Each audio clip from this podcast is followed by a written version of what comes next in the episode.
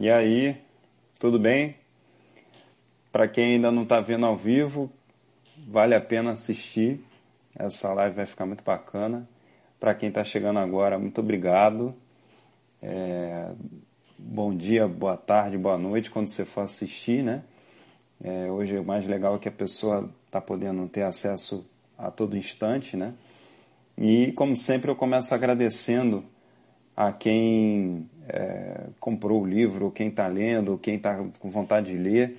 Queria agradecer demais a quem já adquiriu o Dirá Acima dos Raios, meu primeiro livro. E também eu quero agradecer ao meu livro, porque se não fosse ele eu não estaria vivificando tanta coisa é, interessante que eu queria é, viver na minha vida. E esse momento agora está sendo uma grande oportunidade. Então, muito obrigado a quem está comprando e também a mim mesmo por ter feito esse livro. hoje eu estou muito feliz porque hoje é um papo que vai começar é, graças à, à, internet também, né? E também ao processo do livro com meu colega Vinícius Silvestre. A gente se conheceu pela internet. Eu acho que ele já está por aí, né, Vinícius? Já está por aí e eu vou chamá-lo para a gente começar essa conversa boa. Vocês estão convidados a participar essa sexta-feira que a gente vai ter juntos. Deixa eu achar aqui o Vinícius, deixa eu abrir. Que esse negócio aqui, rapaz, é tem que ter conhecimento de tecnologia aqui, ó. Deixa eu ver. Vamos lá. Ah, o Vinícius aqui. Deixa eu entrar junto. Deixa eu ajeitar aqui. Tá chamando. E aí, quando ele aceitar lá, a gente vai conversar, bater esse papo para a gente se divertir e também aprender, né? Desenvolver, já que o nosso querido Vinícius é professor, né? E é professor duas vezes, professor de história e professor de literatura. Olha ele aí. Fui falar teu currículo, tu, tu brotou. grande. E aí, meu querido? Está muito garboso, está muito garboso aí. Que beleza. Obrigado, né? A gente tem que estrear de, né? Tá, tá muito bem. Muito obrigado pela essa, por toda essa honra e por toda essa, essa elegância. Ô, meu amigo, eu é que agradeço o convite, né? Vamos aí trocar informações e vamos enriquecer um pouco a nossa noite de sexta-feira, né? Fazer, fazer a sexta valer a pena, né, meu amigo? Que a sexta tem que sempre fazer valer a pena, né? Com certeza, meu nobre. Com certeza. Já está valendo. Já está valendo, né? Sem dúvida, meu amigo.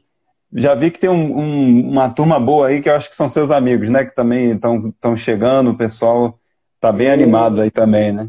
Que maravilha. É. A professora Cristina, Cristina, Opa. beijo. Boa noite. que maravilha.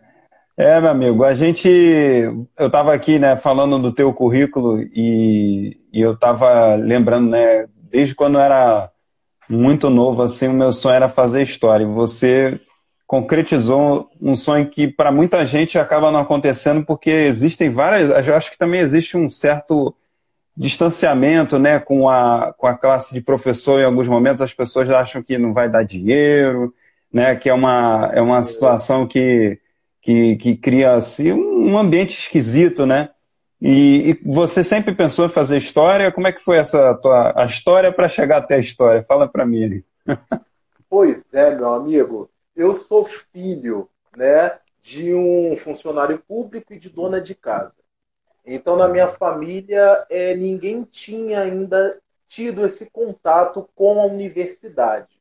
Né? Ah. E o meu pai, ele sempre investiu na nossa educação, graças a Deus. Muito bom. É, e, é, bom. Ele Você é filho único ou tem mais, tem mais irmãos? Eu tenho uma irmã. Tenho uma, uma irmã, irmã, mais nova que é farmacêutica. Né? Legal. E, e eu queria muito fazer história. Só que meu pai, muito preocupado com a situação do professor, com o país que não valoriza a história, né? Ele falou para mim, olha, você vai ter que escolher uma graduação da onde você consiga se manter e seguir em frente. Né? Então eu fui para a área de comunicação social. Eu acabei Caramba. fazendo curso de jornalismo. Né? Mas Também você terminou o curso? Terminei, terminei. legal. Em 2008. Entrei em 2008 legal. na faixa. Né? Uma ah, universidade o tradicional. muito bacana, sim, tradicional, e que me abraçou muito bem desde o primeiro contato que eu tive do vestibular e tal, os professores, né, que eu lembro deles com muito carinho, e alguns estão até aqui nas minhas redes sociais, o Genilson Araújo, né, tem ah, o Rogério Fronte, tem a Regina Varela, a Luciana Savagé, que é editora-chefe da Globo News. Eu, na época que eu estava estudando da universidade, eu fui trabalhar com ela na TV da universidade. Então, isso foi um plus a mais. Foi um grande. Ah, você chegou a trabalhar com a, com a universidade. Eu, eu estudei lá. Eu fiz jornalismo ah, lá. Olha só! Foi Vai ver que a gente, em algum momento ali, porque em, 2000, é, em 2008 ainda estava. É, eu estava tava estudando lá, justamente.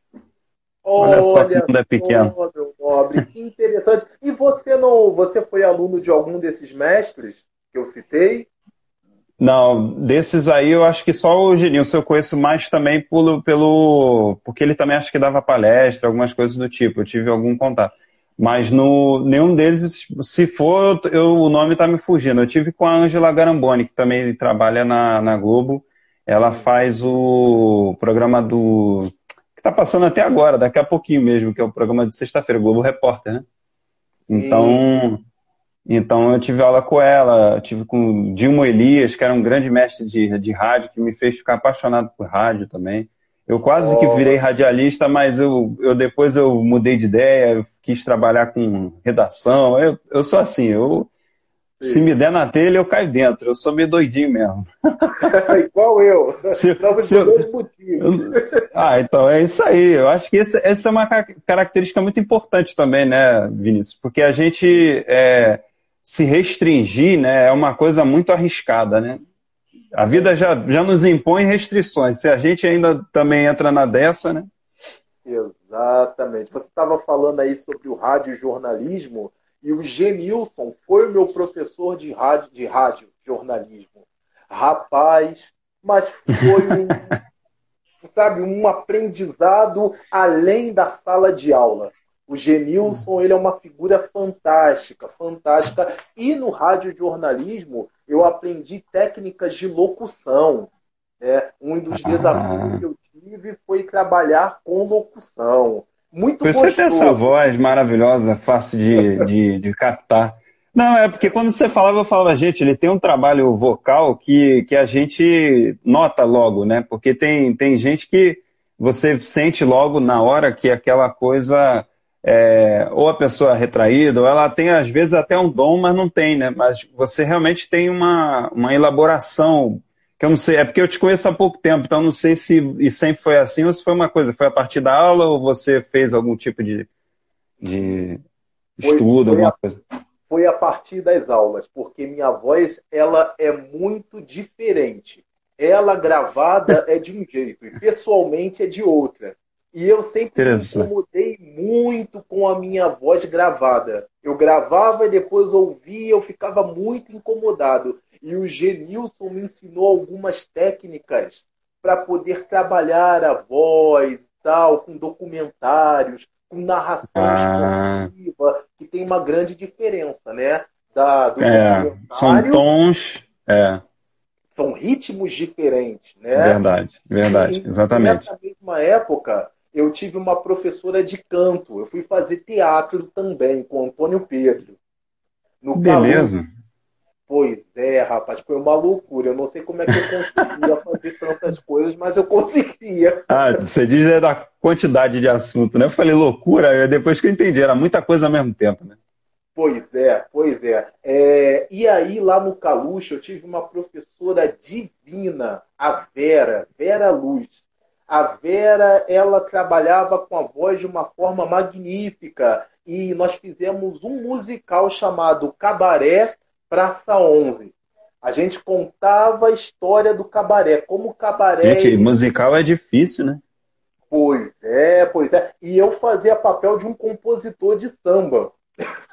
Eu ficava lá com uma caixinha de fósforo batucando e tal. Caraca! Então, é, antes do ápice da peça acontecer, porque acontecia um assassinato dentro do cabaré, né?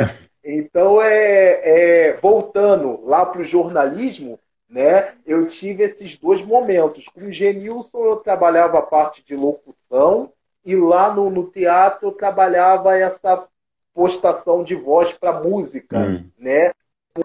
Sim. cantado, sonorizado Isso e tal. Tudo ao mesmo tempo, né? Tudo ao mesmo tempo. A faculdade era de manhã e de tarde e o teatro era à noite no centro do Rio de Janeiro.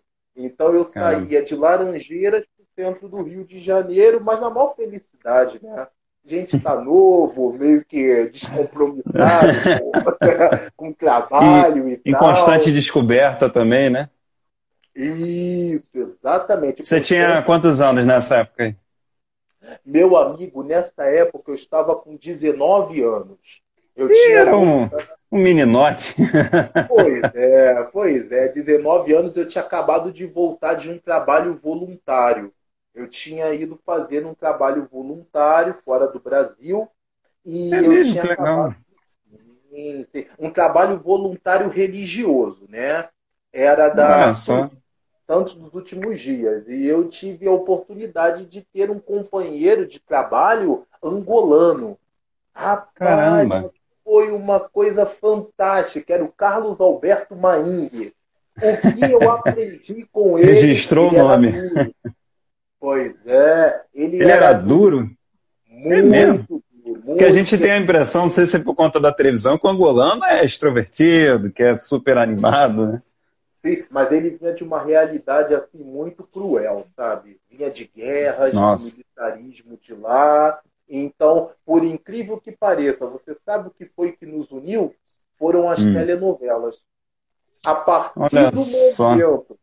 Que eu descobri que ele gostava de novela e eu sou um apaixonado por teledramaturgia, o negócio casou bem. A gente começou a se afinar a partir dali. E a partir dali ele foi ensinando um pouco do francês. Ele era muito culto. Ele falava quatro idiomas, mais dois Nossa, dialetos. beleza. Tinha uma preparação física impecável, era impecável. Era um sujeito muito regrado com alimentação, sabe? Eu pude aprender muito com, com uma Ele era mais velho que você?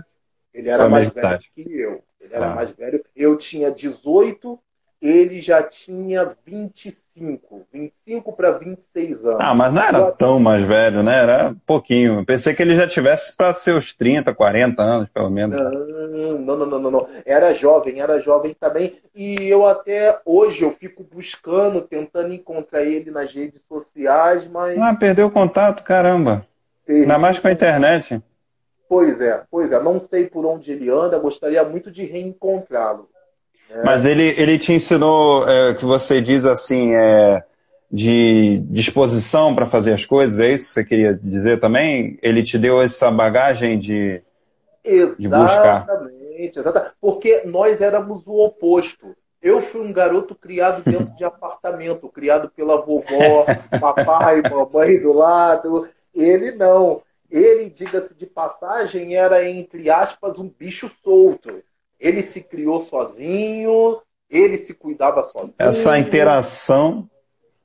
Exatamente, exatamente. Então foi uma, foi uma interação de choque, de conflito. Nós tivemos muitos conflitos no início, né, quando nos colocaram junto, nos apresentaram, porque a gente ficava grudado o dia inteiro. A gente não Ah, entendi. só Era uma, era uma equipe, né? Isso, era uma equipe e nós éramos divididos por duplas. Então Entendi. eu e ele nós fazíamos tudo junto, nós estudávamos juntos, nós saíamos para fazer o proselitismo juntos, nós dávamos aulas juntos, né? nos alimentávamos juntos, era tudo junto. Só na hora Cara, de, se- de tomar desafiador. banho, né? que separava. Cara, Mas é porque muito... você vê, às vezes a gente nem com parente a gente acaba desenvolvendo essa proximidade, né? Então é interessante, Exato. né, isso. Mas isso também acho que cria um senso de, de como você falou, né, é, conhecendo a história de vida dele, né, e vendo também como aquela carga de vida dele influencia no, na formação do ser humano, né? Eu acho que daí também surge um pouco do, seu, do desejo que a gente vai desenvolvendo de entender contextos, né? Porque eu acho que entender tanto a parte da história, que é a tua profissão, quanto a literatura, tem que, é um contexto, né? Aquilo ali é, é legal porque é um mergulho no universo, né? E, e, é um universo, às vezes, muito específico, né? Não é todo lugar que tu encontra, né? Exatamente. Na verdade, era uma visão de mundo que eu não tinha, né? Dá licença, meu amigo, tem o Albino aqui, está nos dando boa noite. Opa, Grande Albino. Boa noite, Albino. Seja isso, muito bem-vindo. Bem o, meu, o meu celular está dentro de um negócio aqui que eu não estou vendo ninguém que está entrando, mas você querendo falar aí, pode falar. tá eu, estou olhando aqui às vezes assim, eu falei, o que está dando um tchauzinho ali? É isso. Oh, seja muito, muito bem-vindo, Albino. É um prazer muito ter bom. você aqui conosco. Mas muito bom mesmo. Né? Meu amigo, era foi uma visão de mundo de grande valor, sabe? Conviver com ele, poder aprender com o Maing e, e descobrir o mundo, né? Descobrir o mundo longe dos olhos da minha família, porque até então eu estava dentro de uma bolha, né? Eu não tenho uma história triste para contar sobre ser negro. Né? Geralmente, uhum. quando você conversa com uma pessoa negra, ela sempre tem um fato triste, alguma coisa que aconteceu a ela, né? Que uhum. leva ao racismo. Eu, graças a Deus, nunca passei por isso. Eu sempre fui muito Caramba, bem que privilégio. Pois é, pois é, dentro da escola, é, dentro do condomínio onde eu morava, sempre fui muito bem tratado, muito querido pelas pessoas, apesar de uhum. eu ser da pá virada, né? Eu era muito. Não parava quieto. Eu... Exatamente, eu não parava quieto, entendeu? Caramba. Pois Mas, é, de, de uma certa maneira, você conseguia é, estimular também o melhor das pessoas, né? Eu acho, que, eu acho que também a sua característica traz muito traz muito desse, desse aconchego, né? Eu lembro de, na primeira vez que eu fui falar contigo, parecia que eu já te conhecia há um grande tempo, né? E isso é raro, né? Porque tem gente que se mantém, eu acho que também pelas coisas complexas da vida, né? Nem todo mundo tem é, alguma certa disposição com algumas coisas, então a gente acaba, é, acaba tendo dificuldade, né? Mas você, você, agora eu fiquei um pouco pensativo. Você já desde criança pensava em fazer história? Ou isso foi, foi a partir de algum momento mais velho? Só para eu ter, ter essa. Nossa. Sim, eu sempre fui muito bom em redação e história eram as matérias, as disciplinas que eu me destacava bem. E eu sempre gostei de contar história. Então, quando eu pensava em história, eu achava que história na minha cabeça, né, era contar histórias, era criar histórias e contar histórias. Né? E no decorrer da vida, eu fui aprendendo que não era isso. Que história não era só gravar nomes, gravar datas, era muito além disso. Né? Porém, hum. quando eu fui fazer a universidade, como eu tinha falado lá anteriormente, né, o meu pai falou: história não dá. Escolha uma outra profissão que você vai conseguir trabalho né, de maneira mais fácil e conseguir se manter e se sustentar. Então uhum. eu fui para o lado de jornalismo, de comunicação social. Né? Uhum. Fui muito feliz na comunicação social, porque eu consegui. Ah, chegou a trabalhar na, na área e tal. Sim, cheguei, como eu te falei, cheguei a estagiar com a Luciana Savagé, com a Regina uhum. Varela, né, com o Rogério Saque de Fronte, né, que foi um aprendizado muito grande estar tá, com essa galera que está aí até hoje no mercado, né? Estão aí no mercado atuando até hoje. Né? E eu aprendi as técnicas do jornalismo. Isso foi um ganho muito grande, né? Aprender as uhum. técnicas hum jornalismo. Né? Para escrita, principalmente, né? Isso, exatamente. A escrita, como se produz um documentário, né? como você trabalha com jornalismo factual. né? O que é fake, o que não é fake, como você apura uma pauta, né? Como você monta uma pauta de jornalismo, enfim, é isso. E como é que tu voltou para a história? Como é que a história, na verdade, a história voltou para você ou você voltou para a história? Da onde, como é que você falou, quer saber, eu vou agora seguir meu sonho, né? E também como é que tu chegou à literatura?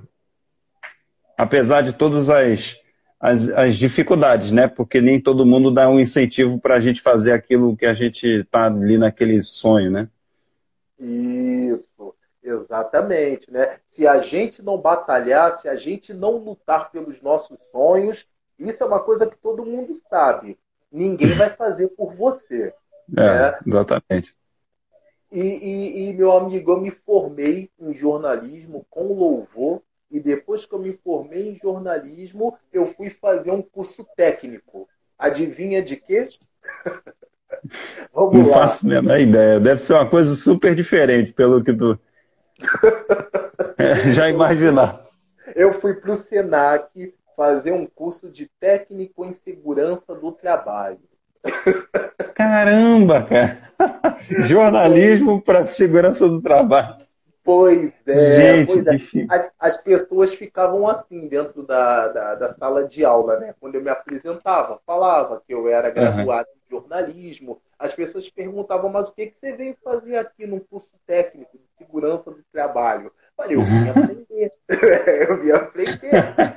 Eu quero saber como é que é esse técnico em segurança do trabalho. E logo de início, Gente. eu consegui estágio numa empresa que constrói submarinos, chamada Belov. Pois Caramba. é, meu amigo. Essa empresa ela fica para lá de Duque de Caxias. E eu fui chamado para uma entrevista, fui aprovado na entrevista, tive que voltar para uma seleção, voltei para uma seleção, fui aprovado na seleção, voltei para um teste final com o supervisor lá, o Delfino, que era o supervisor uhum. geral de técnica e segurança do trabalho da Bilov, e ele gostou de mim porque quando eu fui para essa parte final, eu fui com o manual na mão do técnico em segurança do trabalho. Então ele falou: Olha, eu nem vou iniciar a entrevista. Eu gostei porque você entrou aqui com o manual na mão, você está contratado. Vem trabalhar gente. que coisa maravilhosa. Pois é. Mas ele justificou, ele achou isso humilde da sua parte? Eu não entendi muito bem qual foi o critério ele que ele. Ele já vinha acompanhando, ele já vinha acompanhando ah, e vinha recebendo o feedback de cada um do, do, dos candidatos à vaga. Né? As ah, tá. faziam os testes com a gente e tal, os técnicos de segurança do trabalho, eles davam feedback para o Delfino. E o Delfino que ia bater o martelo e decidir quem seria contratado. E eu fui com o manual, né? Lendo o manual uhum. e tal, para poder estar tá preparado, igual hoje aqui na nossa live. Cheio de anotações aqui.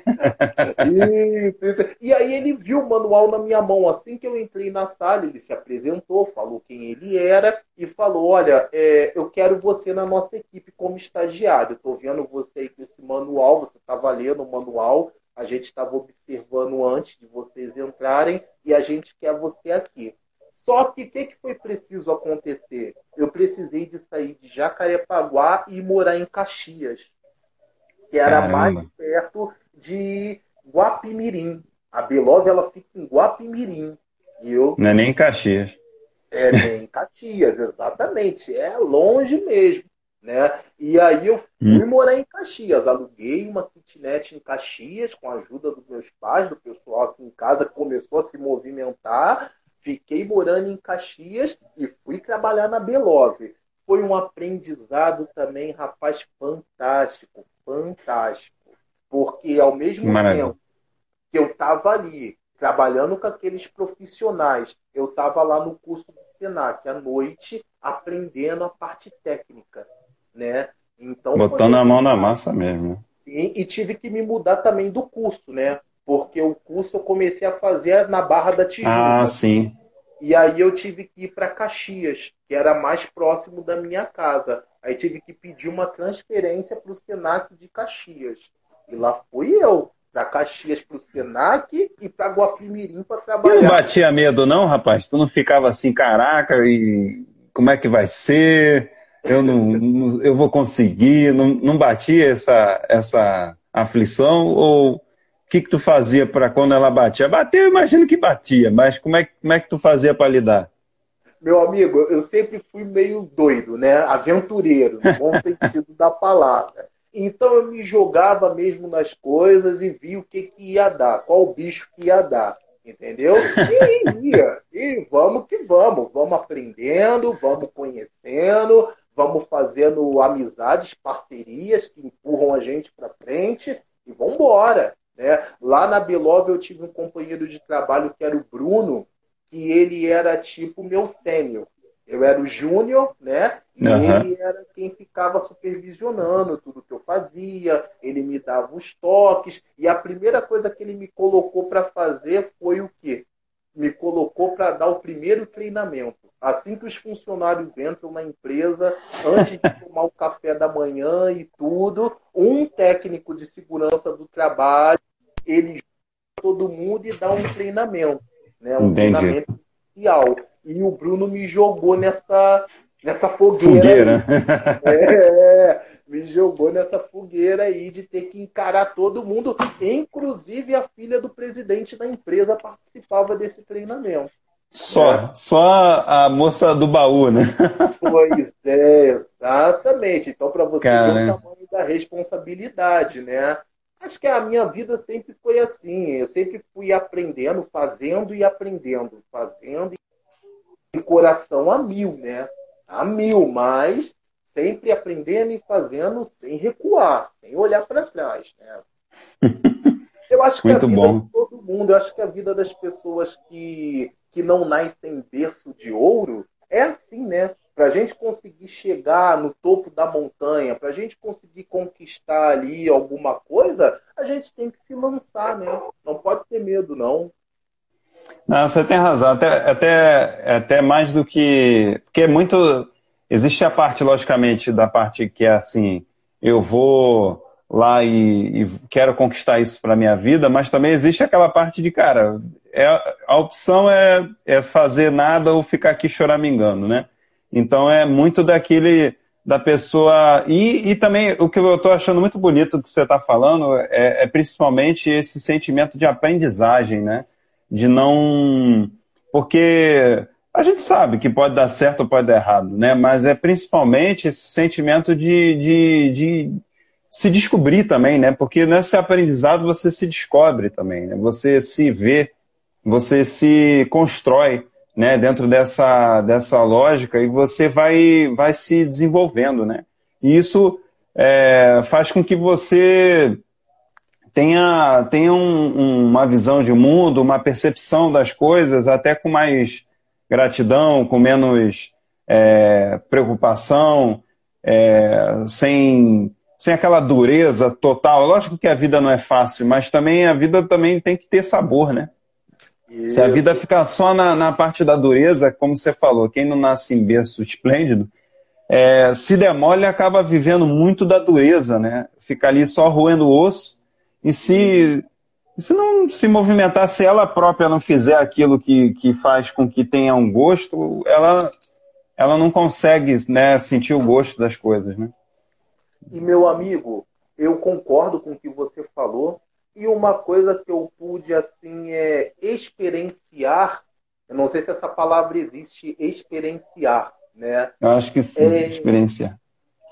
É que, né, um curso técnico ele é de vital importância para qualquer pessoa, porque ali você aprende uma profissão e dali você já consegue um emprego, você já consegue se manter. Né? A faculdade é importante, é importante também você ter um diploma, mas eu acho que na situação do nosso país, né, onde a gente tem uma grande camada né, da população pobre e humilde, pessoas humildes, eu acho uhum. que o curso técnico é de grande valia, mas infelizmente as pessoas elas não se atentam a isso, né? Eu acho que as Sim. pessoas ficam muito com a cabeça focada só na faculdade, só na graduação. É importante? Uhum.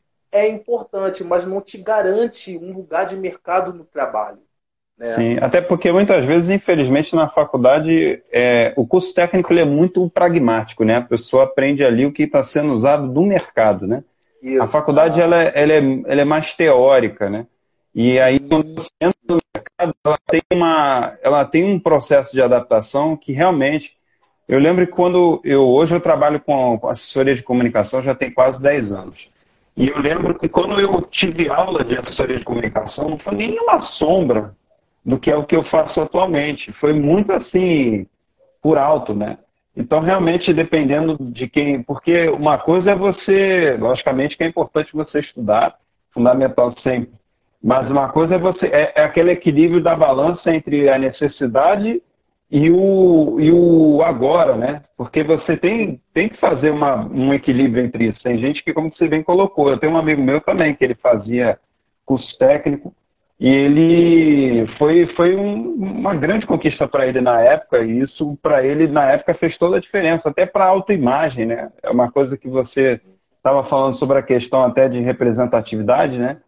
Isso é importante para a pessoa é, se autoafirmar né, na, na vida. Ah, eu tenho conseguir, passei no. Só de passar no curso já é uma coisa para o cara que, que às vezes uma faculdade ele ele pode também conseguir, mas aí ele não, talvez não consiga aquilo tão rapidamente, né? Eu acho que depende do gosto do freguês, mas eu entendo muito bem o que você está falando da questão de, de, da pessoa ter acesso a, a, curso técnico. Às vezes as pessoas esquecem isso, né? Ainda mais agora Sim. que tem faculdade aberta, né? O que mais tem é faculdade, que também não quer dizer que vai ser uma boa. Exatamente. E eu posso te falar uma coisa o, o, o, essa ideia do curso técnico no Brasil, sabe de onde vem? Dos militares. Os é militares implantaram o curso técnico no Brasil. Eu não estou aqui para defender militares, eu não quero falar é, fala de direita nem fala de esquerda. Mas uhum. na década de 70, né, no início dos anos 80, os cursos técnicos eles eram a salvação de muitos brasileiros. A graduação ela chegou com força total no Brasil foi quando acabou a ditadura militar em 85. A ditadura acabou em 84. Em 85 veio as faculdades, né? as universidades particulares. E na época foi uma grande novidade. Né? As pessoas que naquela uhum. época, em 85, 86, 87, ali naquele final dos anos 80, ingressaram na faculdade, foram assim é, abençoados, né? Porque eles conseguiram uhum. se graduar e tal, mas depois a coisa se escancarou, tomou uma proporção assim é, é que ninguém conseguiu segurar, né? E hoje uhum. a gente vê aí no Brasil que a cada esquina que você vai tem uma universidade, né? Tem uma faculdade, né? Sim. Sendo que, como a gente está falando aqui, né? A faculdade ela é importante, é importante, porém ela não te garante uma vaga no mercado de trabalho como um curso técnico. Né? Sim. É Não, ainda tem e ainda tem outras outras situações porque é, eu estava até conversando curioso como é que as, as conversas às vezes sem a gente estar tá no mesmo mesma lógica ele, ele elas cruzam né eu estava falando com um colega sobre futebol e ele estava falando sobre como a gestão no Brasil em relação ao futebol e a gestão lá fora é, são são coisas muito diferentes e por que, que os times brasileiros são tão capengosos, né? seja por, é, por pelos profissionais que tomam conta, né? os cartolas, até mesmo outro dia eu vi uma semana dessa um cartola brigando com o jogador no meio do campo, eu falei, gente, né? E lá fora, time de quarta divisão é, prosperando, mesmo sendo dependendo, mas o time todo organizadinho financeiramente. Mas é muito disso. Eu acho que Aqui ainda desenvolve, às vezes, umas mentalidades, mas na prática não, não consegue formar uma coisa que, que faça com que se dê mais acesso às pessoas, se dê mais é, realidade para quem vai para o mercado de trabalho, que às vezes o cara chega, eu via muitas vezes chegando um estagiário, ou até mesmo um aluno, a gente, né, você como professor pode falar disso, é, as pessoas elas chegam e estão completamente cruas, né? E, e, até mesmo, por exemplo, essa tua experiência em viagem internacional. é, essa coisa do convívio, como isso é diferente. Às vezes tem gente que tem um currículo, eu conheço gente que tem um currículo incrível, só que não tem a menor condição de, disso aqui, dessa troca que a gente está tendo, dessa da, da, de lidar com a diferença, né, de lidar com posicionamentos diferentes, e isso cria um ambiente horrível, gera profissionais ruins, gestores ruins, e, em consequência, empresas ruins que tratam mal é os funcionários e criam. É o resultado do que a gente vê hoje no Brasil, né? É profissionais é. despreparados, uma carência muito grande né, no, no campo de trabalho. As pessoas elas querem trabalhar, mas elas estão preparadas para trabalhar, para exercer o ofício, né? A gente vê Exatamente. que andar da carruagem não estão, né? Não estão, né? Onde essas pessoas estão se formando? Como essas pessoas estão se formando? Como está sendo o processo dentro da, da universidade? O processo na, na graduação? Porque parece que não, mas o terreno universitário, ele ao mesmo tempo que ele é, ele é abençoado, ele é muito hostil.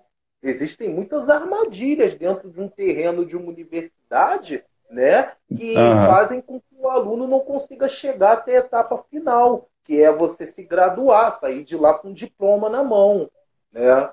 Verdade, verdade. Isso é uma grande verdade. Eu estava aqui pensando, e é uma coisa que eu tenho nessas conversas que a gente está tá, tá acontecendo agora às sextas, eu tenho reparado muito, e é uma coisa que eu acho que é uma grande necessidade, que é a necessidade da criatividade, né? Você que trabalha é, é, escrevendo, né? A gente é tido, como você falou, como pancada, né? Que acredita em coisas de outro planeta, igual a mim, que eu escrevo um livro é, de, de lutas espiritualistas e etc. Mas, assim, eu fico vendo como falta, é, sabe, sair da, da mesmice, né? Porque você vê a mesma, a mesma, a mesma linguagem, a mesma coisa, a mesma postura, a mesma coisa. E aí você vê que, é como você falar, ah, faculdade é a solução, aí vai todo mundo para a faculdade. Aí todo mundo passa a ter faculdade, faculdade deixa de ser a solução. Né? Aí o que, que vai. Aí viram os carinhas da startup. Ah, vou ter uma startup porque a startup chama atenção, aí um dia eu vou vender meu negócio. Aí fica esse cara que tem a startup, mas daqui a pouco todo mundo tem uma startup muito parecida, porque cada um vira MEI, né, microempreendedor individual, e o cara começa a, a, a trabalhar mas e aí, então como é que eu me diferencio? O que, que eu vou fazer? Né? Então fica pulando de galho em galho e no final das contas está todo mundo. Só que uma coisa é eu pular de um galho para o outro e todo mundo fica aqui. Agora, quando todo mundo pula de galho em galho, não tem inovação, não tem diferença. né? É. E aí é isso que você colocou. O país fica com uma mentalidade né, um tanto quanto travada, né? Uma coisa assim que parece que só tem um jeito de se resolver os problemas no, no mundo, né? Você é. também acompanha essa, essa linha de raciocínio que falta criatividade para as pessoas? Com certeza. Na verdade, eu penso que falta também incentivo. As pessoas, eu Sim. vejo que as pessoas elas estão muito assim desacreditadas do seu potencial. Isso quando hum, elas sabem bom. que tem potencial, que existe um potencial dentro delas. Né? As pessoas andam muito carentes e tal, e, e nós temos uma mídia que é muito manipuladora, né? É uma mídia uhum. que ela trabalha a cabeça das pessoas, ela persuade as pessoas, ela acaba tirando um pouco da criatividade das pessoas, né?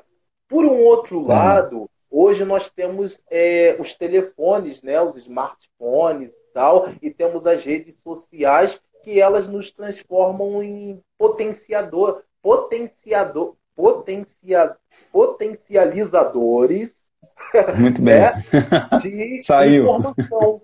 Saiu, exatamente. Saiu. De informação. Hoje, com celular na mão, com tablet na mão, qualquer um pode produzir. Pode produzir notícia, pode produzir documentário, né? pode produzir é, entretenimento, né? É, só que as pessoas elas ainda não têm muito consciência disso, do poder Sim. que nós temos, né? Hoje a televisão, entrando nessa seara aí, ela não impera mais sozinha como ela imperou nos anos 80, nos anos 70, né? Hoje a gente uhum. tem os streamings E além de ter os streamers, a gente ainda tem aí né, a máquina na nossa mão, ao nosso alcance, ao alcance de todo mundo. Tanto é que né, é, é, as, banalidades, as banalidades, as coisas horríveis que vêm acontecendo sobre racismo, né, feminicídio, tá tudo escancarado aí. Né? O é rapaz dentro do shopping que foi abordado lá por dois seguranças a paisana e tal, que sofreu violência física e que se aquilo não tivesse sido gravado e presenciado pelas pessoas que estavam lá, sabe-se Deus o que eles poderiam ter feito é. na vida daquele rapaz. Como, como acontece e aconteceu muitas vezes antes, sem que ninguém tivesse menor condição de comprovar ou, ou porque você vê, até hoje, mostrando, né? É igual aquele caso que teve lá nos Estados Unidos que o rapaz tomou uns tiros nas costas, né? É, entrando no carro. Você, você mostra a, a imagem é, e tem gente que ainda acha que. Ah, aí, mesmo assim, ainda tem gente que duvida, né? Mas pois você é. vê, você, você, você acaba tendo uma necessidade de estar tá sendo feito esse movimento, como está sendo feito agora, de uma, rea, uma realocação né, de valores, eu acho, da sociedade como um todo, né? Porque é, chegou um, num limite que, que, que não se pode mais é, viver. Eu acho que as pessoas têm que começar a ter essa noção de que não dá mais para viver, como a expressão que se usa, passando pano, né? Que é passando pano para o absurdo, para seja qual tipo de absurdo for. Né? Eu acho que é, a gente estava falando antes, você falou da questão do, do da parada da pandemia, né? Que ela realmente parece que colocou a gente com, frente a frente, literalmente colocou a gente frente para a morte até, e isso faz com que qualquer, qualquer ser humano ele seja se questione, né? Porque quando Sim. o ser humano ele ele está de frente para a morte ou para algum momento de grande mudança, de grande né, parada, alguma coisa do tipo, a gente, peraí, calma aí, vamos, vamos organizar isso aqui, que eu acho que eu que trouxe isso até aqui, né? E eu acho que, que o pessoal estava comentando que falta talento. Eu não sei se falta talento, eu acho que talento as pessoas têm. É, eu acho que, como você colocou, falta incentivo e falta compartilhamento. Né? Eu acho que as pessoas querem assim, é igual agora, ah, eu tenho meu livro, aí eu vou falar do meu livro 24 horas por dia, meu livro, meu livro, meu livro, meu livro. E legal, eu ganho, mas se eu. E eu faço o que com isso? Né? Se eu não souber é, gerenciar, eu posso fazer um grande mal, né? Ficar rico, ótimo, show, eu tenho vontade de ficar rico, quem não tem é doido, mas rico eu digo assim, próspero, né? Mas assim, é, se você não souber como estão se movimentando os novos tempos, você mesmo vai acabar se perdendo e você vai se perder no tempo. Eu penso assim, eu acho que as pessoas estão, no limiar da vida e se elas não se perceberem, elas se perdem de vez, né?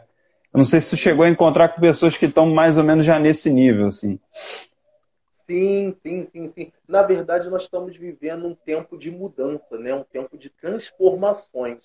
E, assim, não sei se você pensa como eu penso, mas nem todos estão conseguindo acompanhar essas transformações que nós estamos passando. Né? Tem sido é transformações é muito radicais e em todos os sentidos. Eu acho que a palavra que define agora essa, esse momento, essa fase que nós estamos passando, é reflexão. Né? É um momento de alta reflexão. Reflexão e ação. Mas aí vem a pergunta, né? Como, como reflexão? é refletir sobre o quê? Né? É refletir sobre a relação do homem com a natureza é refletir sobre a relação do homem com o próximo, é refletir sobre a relação do homem com o dinheiro, como o homem ele usa o seu dinheiro, como ele gasta o seu tempo. São várias reflexões, né? A vida familiar, tanto que agora a gente tem visto aí, né, é, muitas famílias que estão se descobrindo agora filhos que estão uhum. descobrindo os pais agora, pais que estão descobrindo né, os talentos dos filhos agora. Por quê? Estão juntos dentro do mesmo teto, né? Por mais tempo, né? Então é, é, é um momento de, de muita reflexão e de muita e que a gente precisa de agir, né? Mas com muita cautela, com muito cuidado, né? É, ouvindo os especialistas, o que eles nos falam, né? E se preparando aí para um futuro, para um futuro que a gente quer que seja melhor, né? Mas para que é, exatamente. seja melhor, não vai depender só de um, de dois, né? É como diz aquela música O Sal da Terra, né? É, vamos precisar de todo mundo, né? Para banir do mundo a opressão, né? Para reajustar as nossas forças e para merecer, né? Viver bem, viver melhor depois, viver melhor o amanhã. Eu acho é que verdade. é bem por aí. Muito bem colocado. Não, e, e, é muito interessante porque as pessoas costumam fazer aquelas perguntas, né? É, ah, como será o mundo? Né? Eu acredito que a gente está cada vez mais claro é como é que nós vamos fazer esse mundo, né? E, e, e perfeito, a, é, a, professora Cris, né, que você comentou, né? Ela colocou a importância dos livros e do conhecimento. Exatamente. Com, com, a base que você tem, é o que tu vai produzir, né? Você não tem como é, fazer um negócio grandioso, seja qual for, se você não tem um, alguma base, seja de conhecimento, seja de vivência, seja de incentivo, seja de, de, é, de realizações, né? Porque é, você fazer as coisas totalmente solto, despropositadamente, né? Como você, você apesar de ser eclético, você decidiu aprender, está em aprendizado e está concretizando. Na verdade, você foi eclético, mas você foi. Eu estou em aprendizado, estou concretizando. Essas são as coisas que você escolheu, né? E, e por isso você não se sai, ah, pô, mas fez jornalismo, mas fez técnica de, sei lá, né, de, de segurança em, em trabalho, fez história, fez literatura, mas nunca se sentiu saindo perdendo, né? Isso que eu acho que é o mais interessante. Porque tem gente que faz um, quer apagar um para botar o outro, aí apaga o outro para botar o outro, aí vai apagando como se fosse jogando num lixo, né? Isso é péssimo. Mas, meu amigo Fernando, é uma coisa que eu posso te afirmar: o apoio da família é muito importante para que a gente Sim. consiga concretizar essa, essas etapas, né? a etapa da universidade, né? a etapa onde a gente estamos construindo o nosso currículo profissional, começando a nossa vida profissional, o apoio da família é fundamental. Se eu não tivesse é tido o apoio do meu pai, o apoio da minha mãe, da minha falecida avó, da minha irmã, eu acho que eu não conseguiria realizar das coisas que eu realizei. Né? É um uhum. time, né? É um time, né? Então a gente tem que estar tá em sincronia, né? Um jogando com o outro para bater um bolão e a gente. É, porque cada um tem uma, uma posição dentro dessa equipe, né? É um é um, é um conjunto que, que às vezes dá a sua ziquezeira, mas tem, tem a, a sua função, até porque para transmitir é, minimamente né, os valores em relação às coisas, né, as, as, as pertinências e as impertinências né, da, da situação, até porque senão você fica, como você falou, realmente é muito mais complexo se a pessoa não tiver, não é nem que a pessoa precise concordar, mas para que pelo menos ela dê ali alguma, alguma impressão, né? algum é, tipo de, é, é de direcionamento. É estrutura, meu amigo, é estrutura, né? É, é você uhum. saber que você tem um lugar para onde você pode voltar. É você saber que quando você chega dentro da tua casa, você tem a tua roupa limpa, passada, você tem a tua comidinha pronta, você tem com quem trocar né, é, é, as experiências que você teve no decorrer do dia, você tem um uhum. clima favorável. Eu costumo dizer que isso é infraestrutura, né? A estrutura é, é a família, né? E a infraestrutura são esses, essa, esses pequenos detalhes que fazem toda a diferença. Pequenos né? grandes detalhes, né? Exatamente. Pequenos Muito grandes detalhes. Muito você... bem colocado. Você estava falando muito da questão do. Falando muito, você comentou do tema de renúncia quando a gente estava conversando. É, que eu achei interessante, porque hoje em dia as pessoas querem cada vez mais, cada vez mais, cada vez mais. É, eu queria que tu falasse sobre renúncia, o que, que você pensa sobre isso, que isso é um tema que hoje em dia pouco se ouve. Ou, ou a pessoa renuncia a tudo e vai e vai, vai embora, ou ela, ou ela quer tudo. Exatamente, né? Então agora eu vou entrar na parte que eu comecei o curso de História. Eu comecei o curso de é. História numa universidade aqui no Rio de Janeiro e fui terminar meu curso de História numa universidade em São Paulo. Gente. pois é, pois é, pois é. Né? Então, é, tudo começou de uma forma muito, muito interessante. Né? Eu fiz uma prova concorrendo à bolsa e eu consegui a bolsa de 100%. Eu consegui atingir a bolsa Legal. de 100%. Então, a faculdade de História, eu só precisava gastar o meu dinheiro de passagem, né? me deslocando até a faculdade e o dinheiro da alimentação para poder comer alguma coisa de um intervalo para o outro. Só que, como eu te falei antes, lembra que eu te falei que o terreno da universidade é um terreno abençoado e também é um terreno muito hostil? Né? Uhum. Então, isso. Então, tinham algumas armadilhas dentro do terreno do campo é de mesmo? jornalismo. Sim, sim, que eu caí. E eu tive um oponente muito grande, muito grande durante o meu curso de jornalismo aqui no Rio de Janeiro, que foi o coordenador de curso. A gente é batia é de frente, sim, nós batíamos de frente direto. E sempre. Caramba. Sempre que a gente estava no mesmo lugar, faiscava. Faiscava era princípio de incêndio. Era tensão. Que era... situação, rapaz. Mas Foi... o que, que era? Era algum divergência de curso, metodologia? É porque eu cheguei muito senhor de si, né? Hum. Eu reconheço isso, essa minha falha, né? Já cheguei já formado numa graduação de jornalismo, ah, sim. já cheguei com, com a, a experiência de um intercâmbio, já cheguei lá com uma experiência de um curso técnico profissionalizante, então isso incomodou um pouco. Incomodou um pouco o meu coordenador de curso, incomodou um pouco alguns colegas e tal. Então é, eu é, meu amigo, não é fácil não. Então é, eu tive que sambar miudinho, miudinho para poder conseguir me manter né, é, mental, mentalmente focado no curso e conseguir passar pelo curso com sucesso, cumprir as etapas do curso com sucesso, realmente uhum. aproveitar o curso. E chegou no determinado momento do curso que isso já não era mais possível.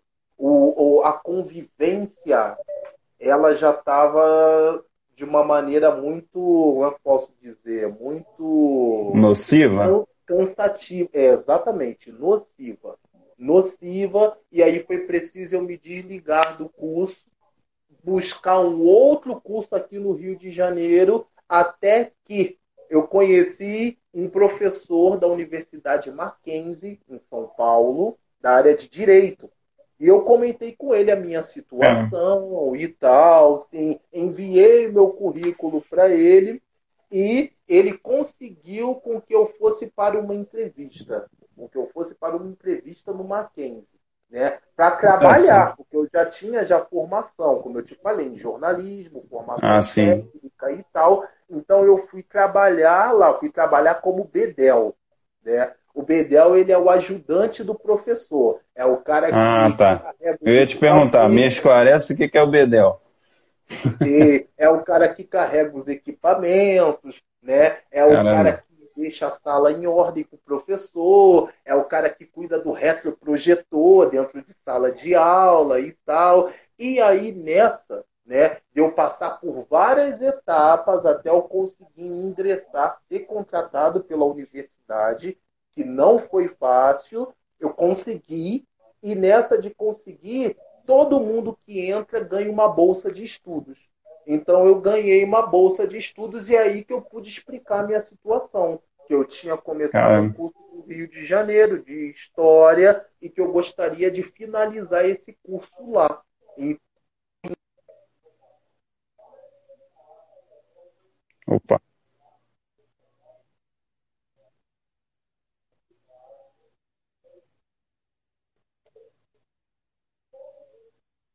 lá no Mackenzie, trabalhando e estudando. Né? Caramba. É, meu amigo. É o que eu te Aí, falei. saiu de uma realidade que você, que você é, não pagava para ter que pagar, né? E, e ter que ainda ao mesmo tempo estudar, né? Exatamente.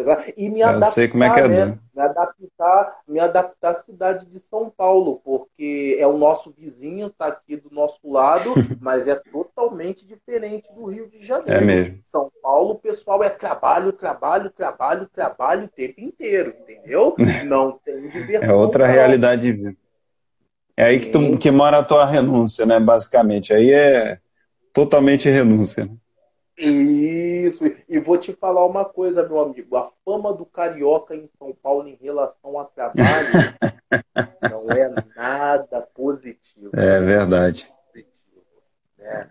Então, eu tive algum, alguns, como é que eu posso dizer, alguns empecilhos, não empecilhos, mas alguns paradigmas que eu precisei de quebrar, né, para poder conquistar o meu objetivo, que era obter o diploma, né?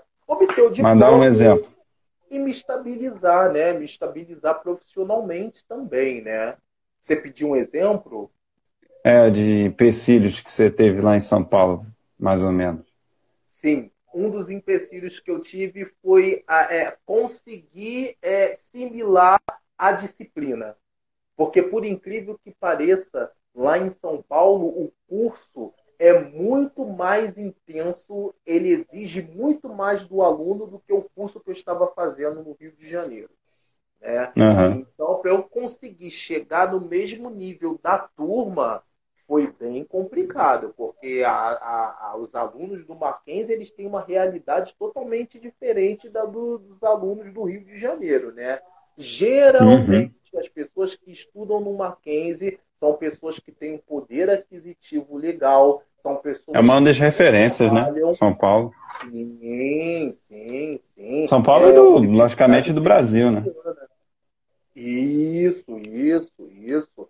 E, e muito jornalista que eu, que eu trabalhei também foi formado lá. Alguns, assim, de, de assessoria que eu trabalhava de conhecer, né? É muito bem falado mesmo. Sim, sim. Eu, eu estudei no campo de, de Higienópolis. Ah, Estudei sim. No campo de Higienópolis. Trabalhava e estudava no campo de Higienópolis. Fantástico. Um lugar muito bem estruturado, uma universidade muito bem estruturada, os professores altamente capacitados, uma outra realidade. Né? Para mim, foi um choque cultural bem, bem intenso, bem grande. Né? E valeu a pena, valeu muito a pena. Né? Sofri, sofri. Não foi fácil, né? Não é igual a historinha que a gente vê em filme, né? Em filme que o Aham. chega e tal, e final feliz e tal. A gente tem que, tem que quebrar. Tem que ralar.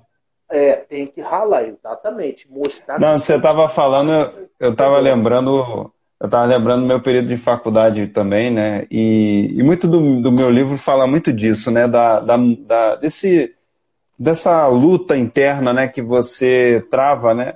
E que tem um vencedor, né? Que é, seja, sempre tem um vencedor, seja o seu pânico ou seja a sua coragem em, em, em suplantar aquilo, né?